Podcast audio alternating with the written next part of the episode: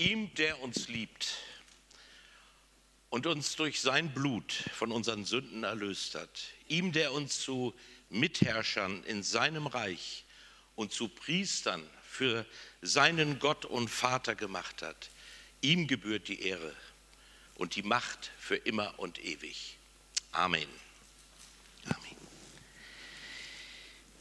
Wir starten heute mit der Predigtreihe zehn Predigten über die Offenbarung und alle Texte nach der neuen Genfer Übersetzung. Die meisten werden Zugriff haben über Bible-Server auf diese Übersetzung. Könnt ihr sie also auch dort äh, mal lesen und euch vielleicht auch ausdrucken. Und es wird zusätzliche Fragen geben für unsere Hauskreise, die sind schon unterwegs. Ab Dienstag ist die Predigt auch äh, auf der Homepage abzurufen und äh, die Hauskreisleiter haben schon jetzt einen Link bekommen, sodass sie diejenigen, die nicht äh, hier sein können, sich die Predigt auch noch vor dem kommenden Dienstag oder Mittwoch anhören können. Der erhöhte Herr, was ist er für dich? Das ist unser Thema. Wie stellt sich Jesus vor im Buch der Offenbarung? Und das sprengt alle unsere oft sehr seichten Vorstellungen von Jesus über den man Witze machen kann, das kleine Herz zu Jesulein. Heute stellt sich Gott uns anders vor und das wird jeden Witz unterdrücken, weil er sich als der erhöhte Herr vorstellt. Zuvor möchte ich aber noch mal einen kleinen Überblick geben über die Bibel. Die Bibel hat natürlich eine Menge Aussagen, aber sie hat zwei Brückenpfeiler. Der erste Brückenpfeiler, das sind die ersten drei äh, Kapitel in der Bibel, 1. Mose 1, 1 bis 3. Gott ist Schöpfer. Gott hat dich gewollt. Gott will, dass du lebst und dass du mit ihm die Ewigkeit verbringst. Dazu bist du auf dieser Welt, um ihn zu erkennen und ihm nachzufolgen. Und dann kam der Sündenfall und hat alles kaputt gemacht, was an wunderbarer Schöpfung von Gott geplant war. Und dann geht die Bibel weiter in einem großen Bogen bis hin zur Offenbarung. Und dort sind es speziell die letzten drei Kapitel, die davon sprechen, dass Gott Gericht übt und dass er diese Welt vollenden wird. Er hat sie geschaffen und er wird sie vollenden. Und die ganze Bibel steht wie so eine Brücke jetzt zwischen diesen beiden Brückenpfeilern und das absolute Zentrum, der Mittelpunkt, der Halt allen ist Jesus Christus, der Sohn Gottes, Retter, Heiland. Er, um ihn dreht sich alles. Was wir in dieser Gemeinde tun und sagen, es dreht sich alles um ihn als der Mittelpunkt der Schrift und der Mittelpunkt unseres Lebens.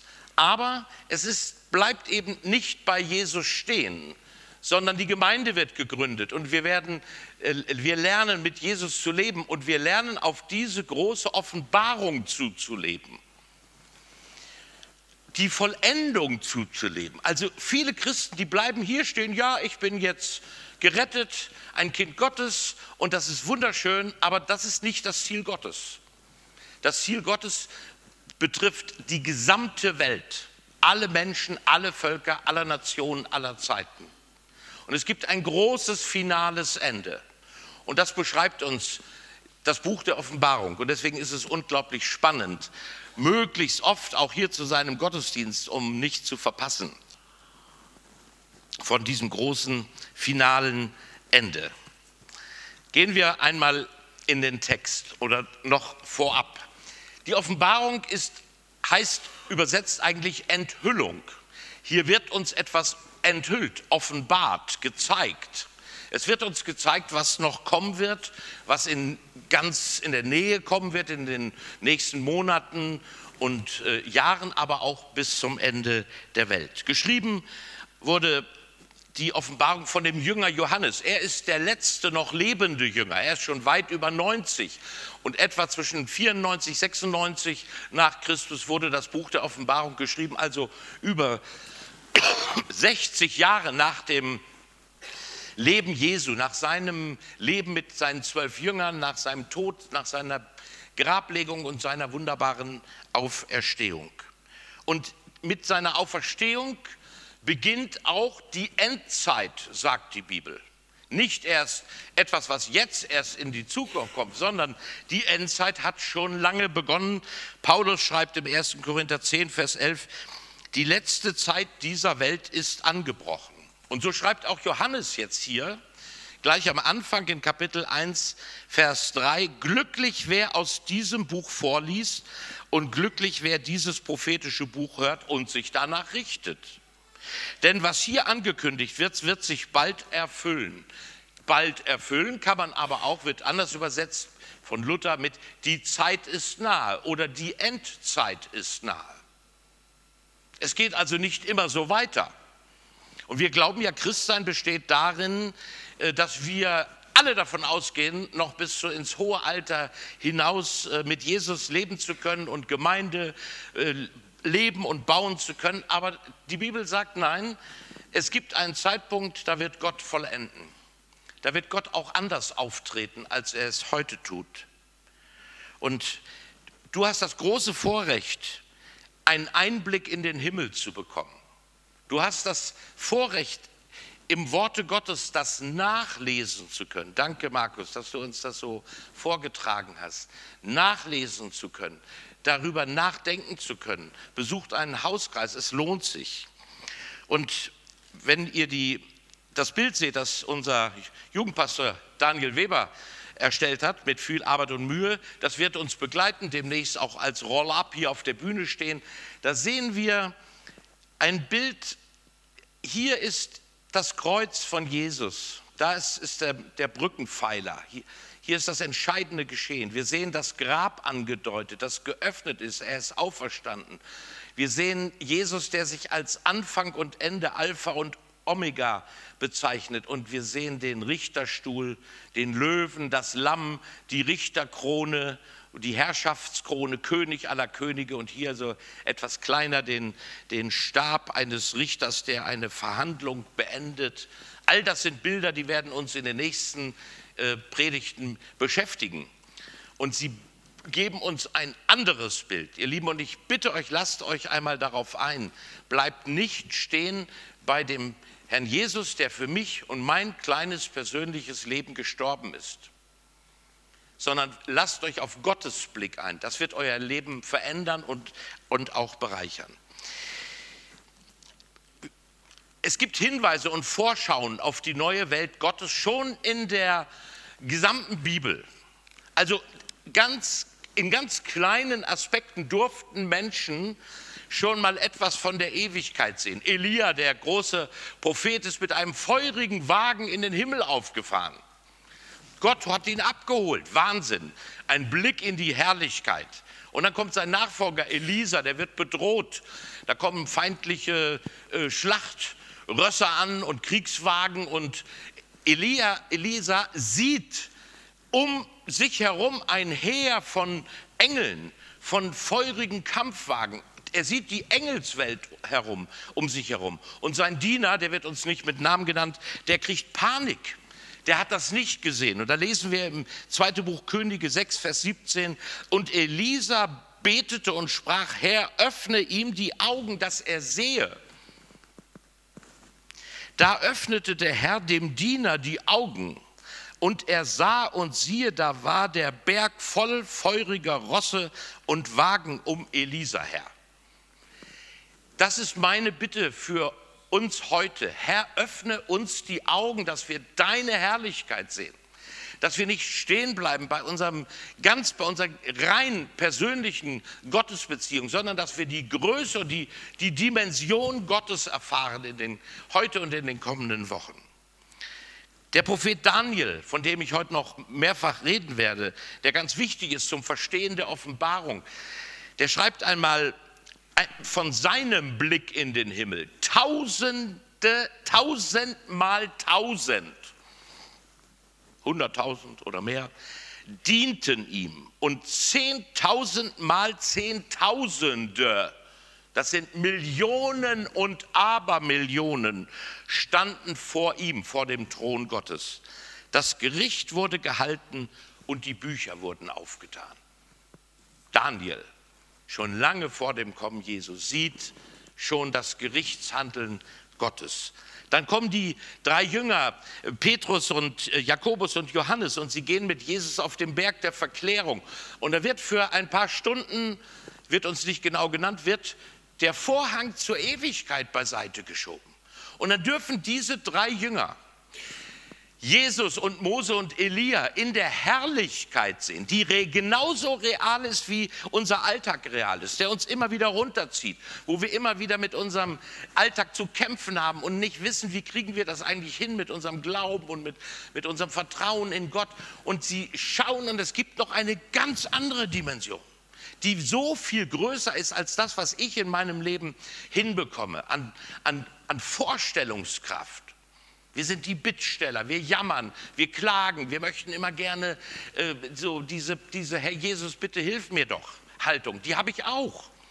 Aber wenn wir wissen, es gibt eine Herrlichkeit, in der Jesus erstrahlt in einem Weiß, wie es kein Bleicher der Zeit weißer machen könnte, wenn ich weiß, ich werde Mose begegnen, Elia, meinem Papa, meiner Mama, ich werde sie wiedererkennen. Es gibt ein Finish, ein Finale, das größer ist als alle RTL-Shows das jemals äh, auf dieser Welt darstellen können.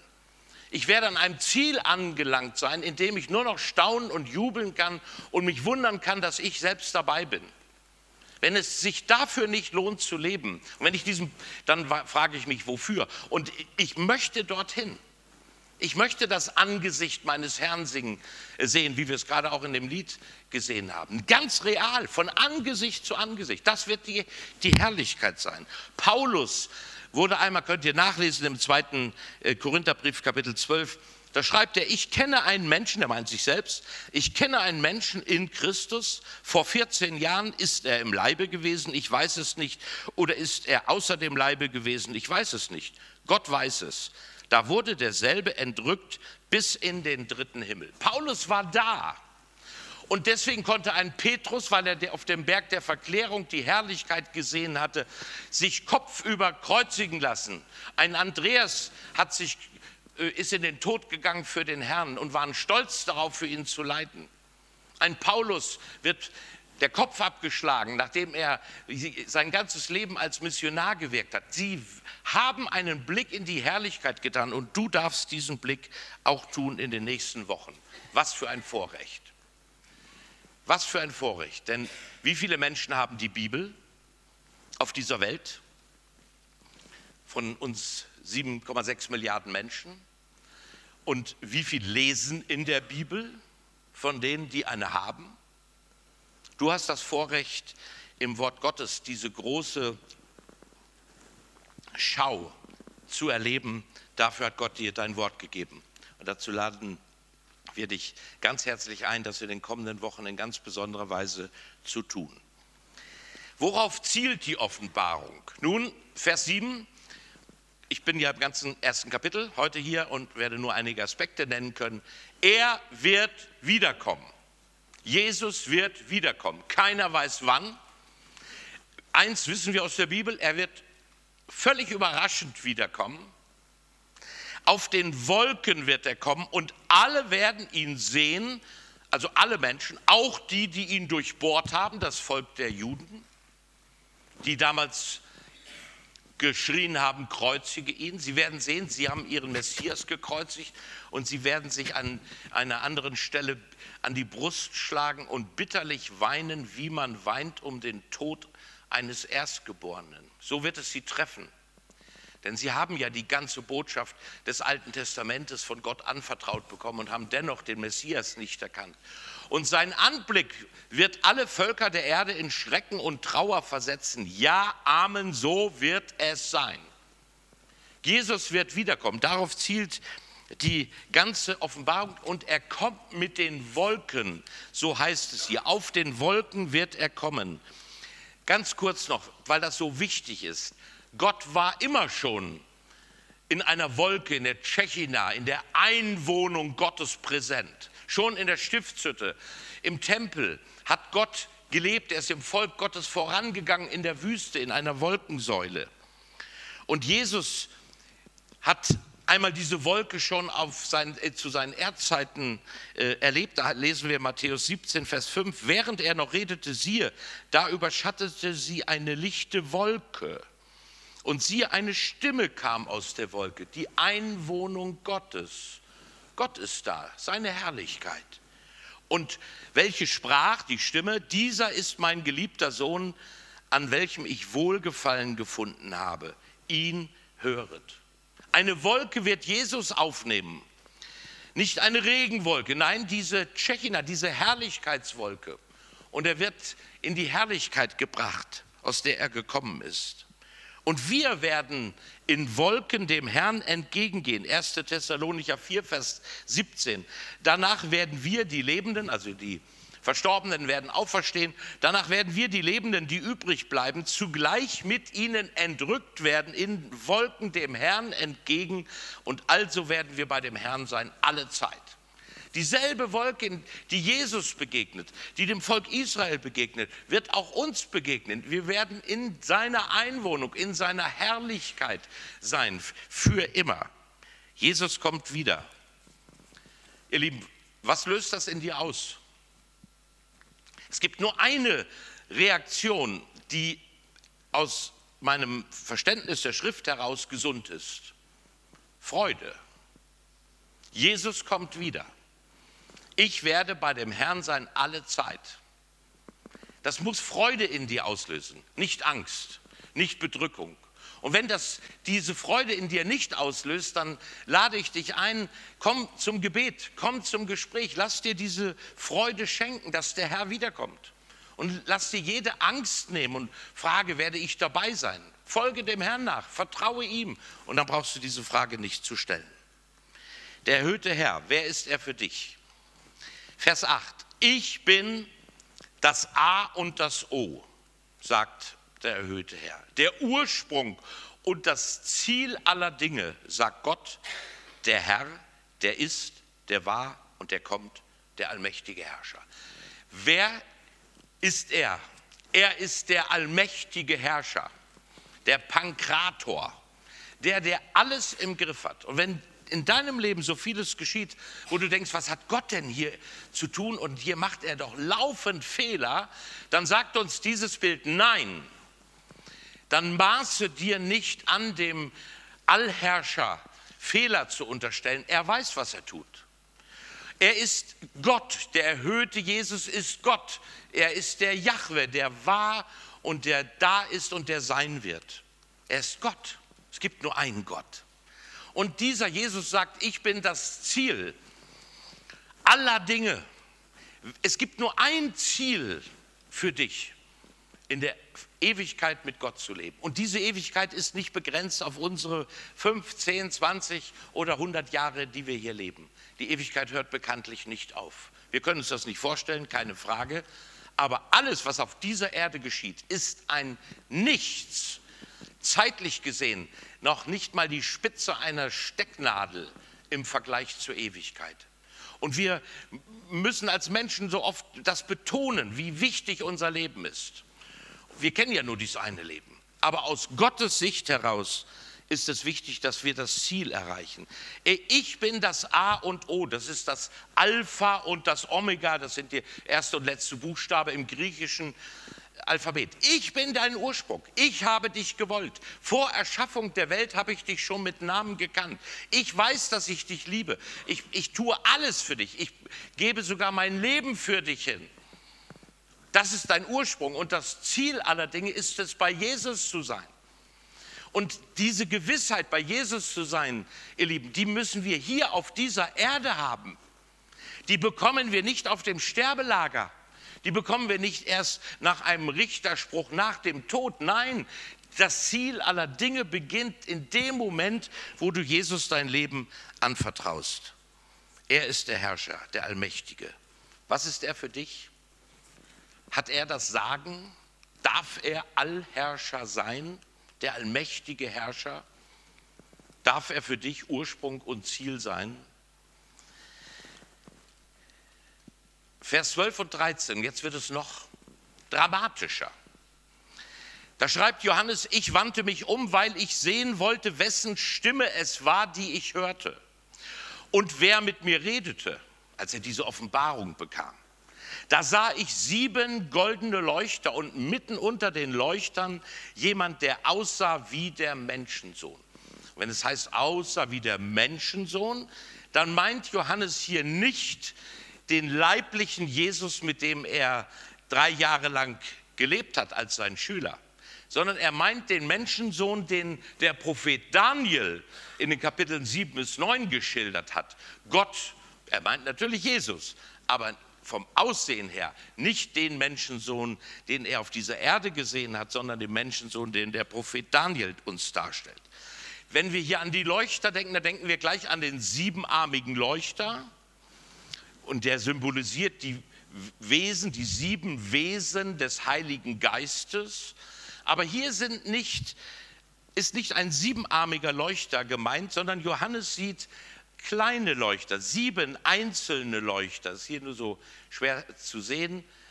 Und diese Leuchter symbolisieren die Gemeinden, die er dann anschreiben soll. Also jede Gemeinde wird repräsentiert in der Gegenwart Gottes mit einem Leuchter. Worms hat in der Herrlichkeit bei Gott einen Leuchter. Jesus, der erhöhte Herr, wandelt unter seinen Gemeinden. Und er ist genauso real, wie er damals war in, in Laodicea und Philadelphia, das kommt in der nächsten Woche. Genauso real ist er hier. Und in der Baptistengemeinde und überall da, wo seine Gemeinde lebt. Und er ist als der erhöhte Herr da, um über sie zu wachen. Es sind Lichter, diese Leuchter, Lichter der Welt. Während Jesus im Himmel herrscht, sollen die Gemeinden leuchten in die Welt hinein. Das ist ihr Auftrag. Wie wichtig ist Jesus seine Gemeinde? Wir sind sein Eigentum, mit seinem Blut erkauft. Darum achtet die Gemeinde nicht gering. Lebt in einer Gemeinde. Nach der Bibel gibt es kein Christsein außerhalb der verbindlichen Nachfolge in einer Ortsgemeinde. Lauft nicht überall herum. Macht euch fest. Dient Gott in einer Gemeinde. Er wandelt unter seinen Gemeinden. Was für ein tröstliches Wort. Er ist da. Er ist hier. Er ist dir näher als dein Hemd. Und er kennt jedes Anliegen, was dich gerade bewegt. Und euch bewegen viele Anliegen und rütteln an euch und äh, machen euch tiefen Kummer, das weiß ich. Aber er ist da. Er ist nicht irgendwo auf Wolke 7 schwebend. Der ferne Gott, der von oben unser Leben betrachtet. Er ist hier. Vielleicht sitzt er neben dir auf dem Stuhl. Der junge Mann, der hat ja ganz viel Platz noch um sich herum. Ja, genau. Vielleicht sitzt Jesus auf diesem Stuhl, aber er ist hier. Wunderbar. Schauen wir weiter. Er war mit einem Gewand bekleidet, das ihm bis an die Füße reichte und trug ein breites goldenes Band um die Brust.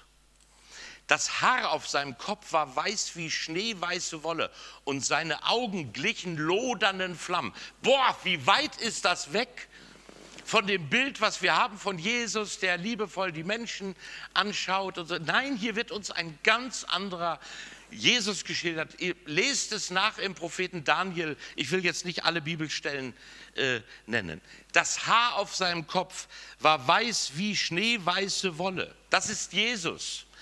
Und genau so hat Daniel in seiner Vision im Kapitel 7 den Menschensohn gesehen. Mit diesem weißen Haar, mit diesem, das symbolisiert, ich war immer da. Ein, ein ein Gott, der alt ist und zugleich taufrisch und jung. Er ist da, deswegen das weiße Haar. Und er hat einen goldenen Gürtel in Brusthöhe. Dieser goldene Gürtel erinnert auch ein bisschen an, die, an das Ephod des, der hohen Priester, die für jeden Stamm einen, einen Edelstein auf ihrer Brust hatten, schön angeordnet, zwölf Stück. Und oben auf den Schultern hatte er noch äh, äh, bestimmte Platten sozusagen, in denen die Namen des Volkes Israel eingeritzt war. Und er sollte das Volk symbolisch auf seinen Schultern tragen und nah an seinem Herzen. Und jetzt kommt Jesus und er trägt dieses goldene Band. Er trägt die bluterkopfte Gemeinde, die gereinigt ist, die für ihn gerettet wurde, das kann man nur mit glänzendem Gold darstellen, ganz nah an seinem Herzen. Und du gehörst dazu. Er trägt dich ganz nah an seinem Herzen. Stellt euch mal dieses Bild vor. Im Himmel der Allherrscher, A und O, Anfang und Ende. Und er trägt dich in diesem goldenen Gürtel ganz nah an seinem Herzen. Mehr geht nicht, ihr Lieben. Und wenn du das aus dem Blick verlierst, weil dich deine Sorgen und Nöte herunterreißen, dann erinnere dich an dieses wunderbare, tröstende Wort. Jesus trägt mich auf dem Herzen. Ich trage meine Frau an der Hand mit dem Ehering. Aber Jesus trägt dich auf dem Herzen. All sein Denken, all sein Mitgefühl, all sein, seine, seine Leidenschaft gilt dir. Er brennt für dich. Mit dem einen Ziel, er möchte, dass du in der Ewigkeit bei ihm bist, für alle Zeit. Du, nicht alle anderen 7,6 Milliarden Menschen, sondern es geht ihm auch da immer um dich. Petrus schreibt, und das macht auch deutlich, warum das Brustband Gold ist, einen folgenden Vers. Petrus 1. Ihr habt also allen Grund, euch zu freuen und zu jubeln, auch wenn ihr jetzt nach Gottes Plan eine kurze Zeit Prüfungen verschiedenster Art durchmachen müsst und manche Schwere erleidet. Gott ist Realist. Denn diese Prüfungen geben euch Gelegenheit, euch in eurem Glauben zu bewähren. Genauso wie das vergängliche Gold im Feuer des Schmelzofens gereinigt wird, muss auch euer Glaube, der ja unvergleichlich viel wertvoller ist, auf seine Echtheit geprüft werden. Und jetzt kommt's. Und wenn dann Jesus Christus in seiner Herrlichkeit erscheint, wird eure Standhaftigkeit euch Lob, Ruhm und Ehre einbringen. So sieht uns der erhöhte Herr betet um diese Standhaftigkeit. Und wenn ihr die nicht habt, dann lasst gleich während des Abendmahls für euch beten, dass ihr dem Herrn treu seid und dass er die erste Adresse ist in eurem Leben und dass er die Nummer eins ist. Und dann kommt lange, lange nichts und dann kommen erst unsere Partner, Freunde und Kinder. Und das weiße Haar, ich komme nochmal darauf zurück, stellt nach Daniel, nach dem Propheten Daniel, den göttlichen Richter dar. Ich lese aus Daniel 7, Vers 9. Da sah ich, Throne wurden aufgestellt. Und einer, der uralt war, setzte sich. Sein Kleid war weiß wie Schnee und das Haar auf seinem Haupt wie reine Wolle.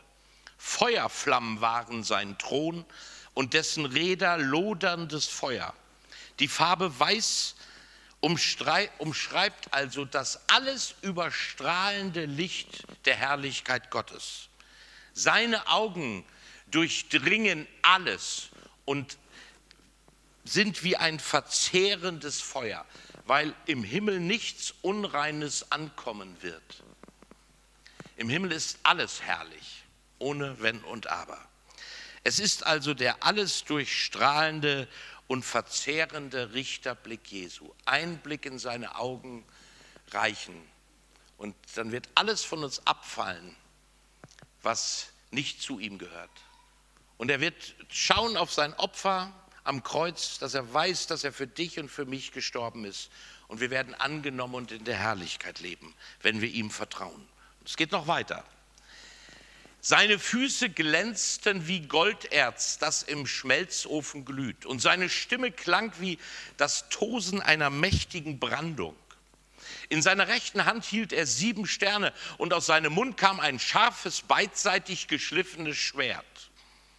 Sein Gesicht leuchtete wie die Sonne in ihrem vollen Glanz. Bei seinem Anblick fiel ich tot vor seinen Füßen nieder. Seine Stimme war wie donnerndes Wasser. Gegen diese Stimme, ihr Lieben, kommt keine irdische Stimme an. Sie führt das letzte Wort und Jesus hat alleine Recht. Und am Ende werden alle Menschen ihre Knie beugen und bekennen, du bist der Herr.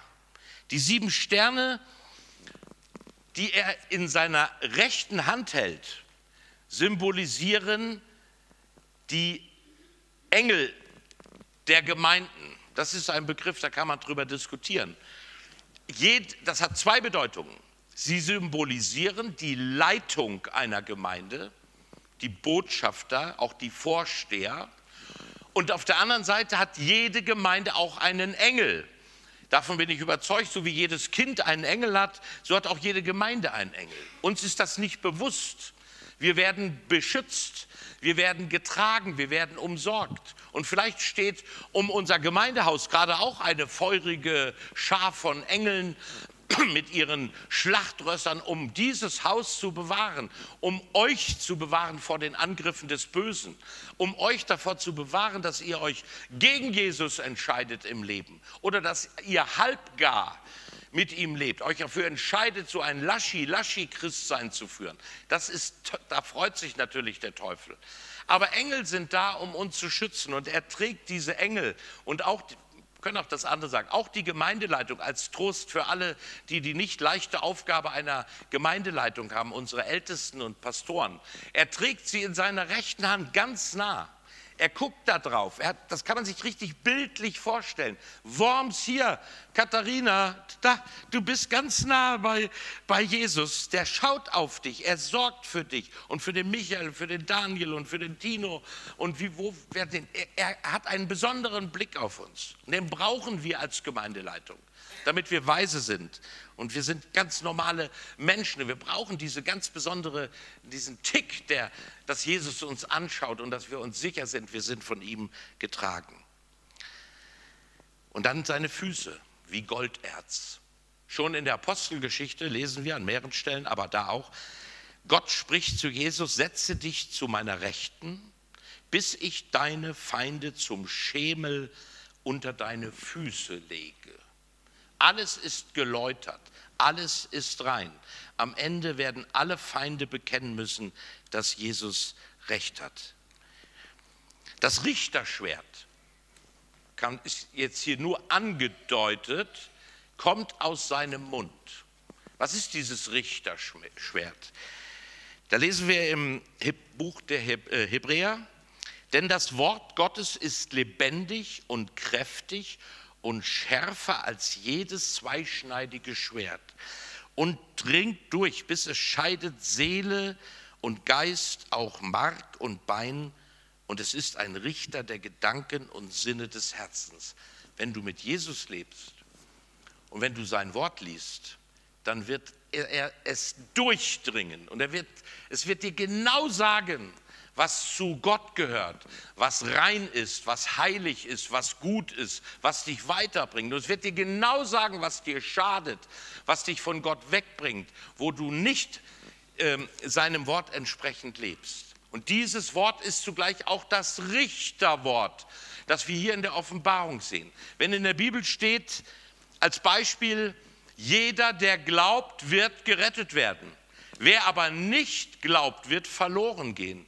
Dann wird dieses Wort einmal den einen retten und den anderen richten. Deswegen das richtende Wort.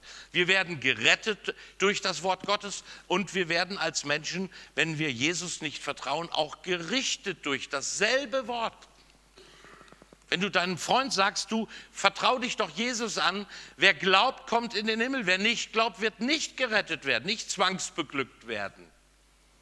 Dann hast du immer auch das einladende, werbende Wort, vertraue Jesus und du hast zugleich auch ein prophetisches Wort gesprochen, dass der, der nicht glaubt, auch nicht bei Jesus sein wird. Johannes sieht Christus nicht mehr wie zu Beginn des Lebens von Jesus als Kind in der Krippe. Er sieht ihn auch nicht mehr als den leidenden Gottesknecht am Kreuz.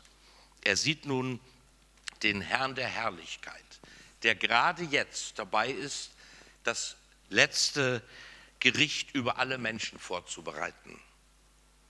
Hebräer 9, Vers 27. Sterben müssen alle Menschen, aber sie sterben nur einmal und danach das Gericht.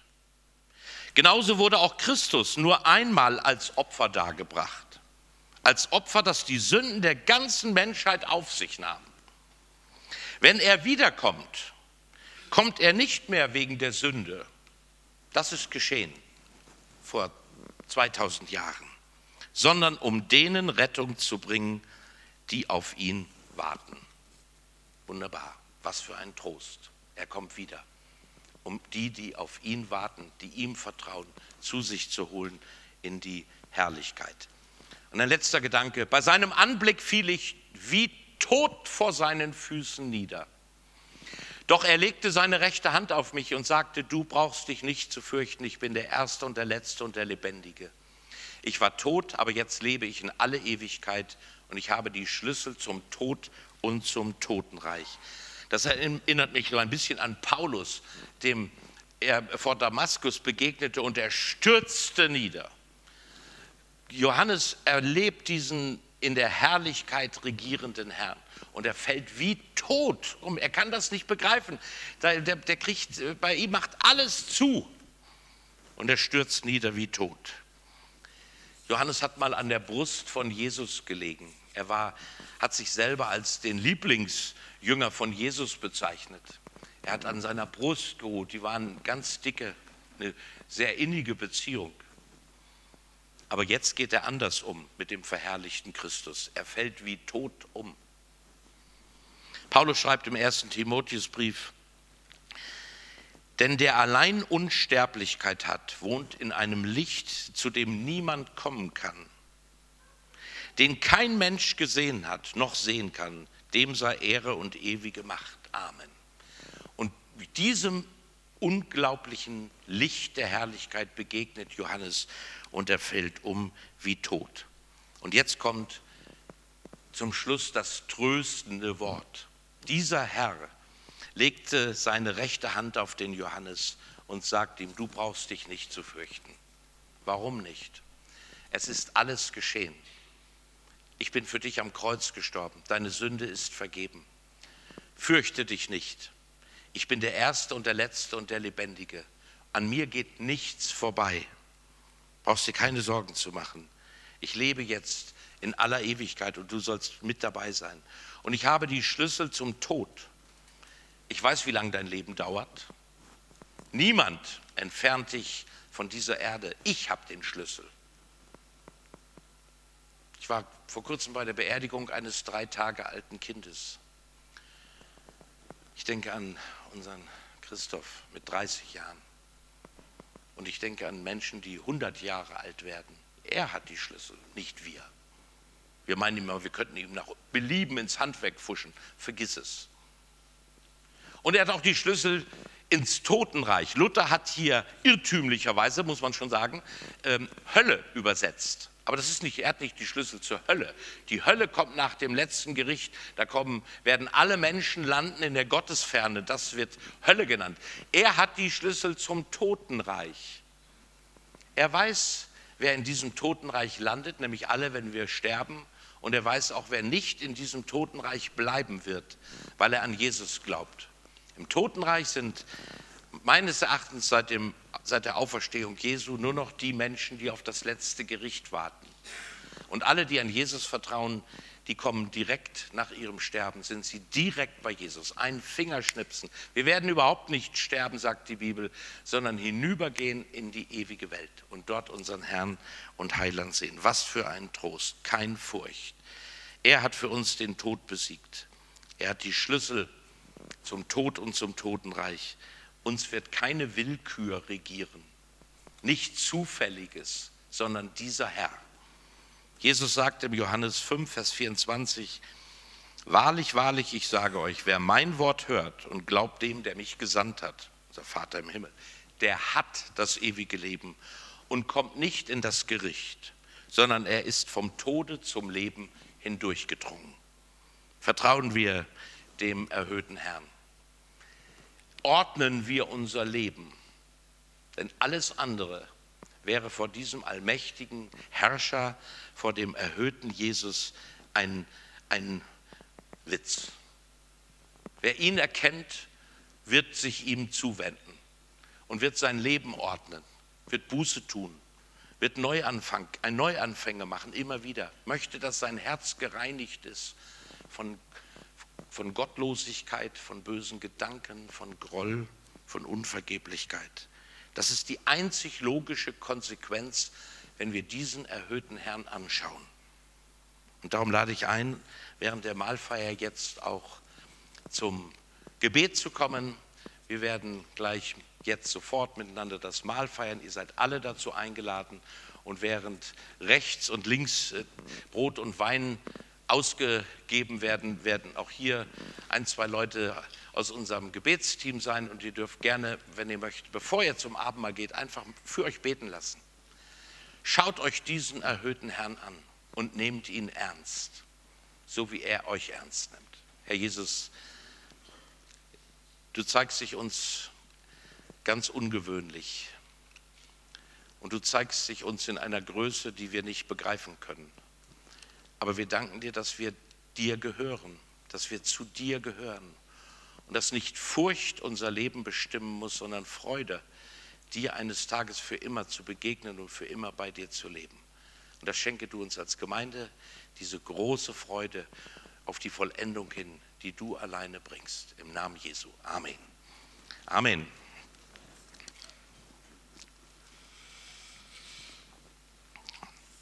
Wir starten jetzt direkt durch.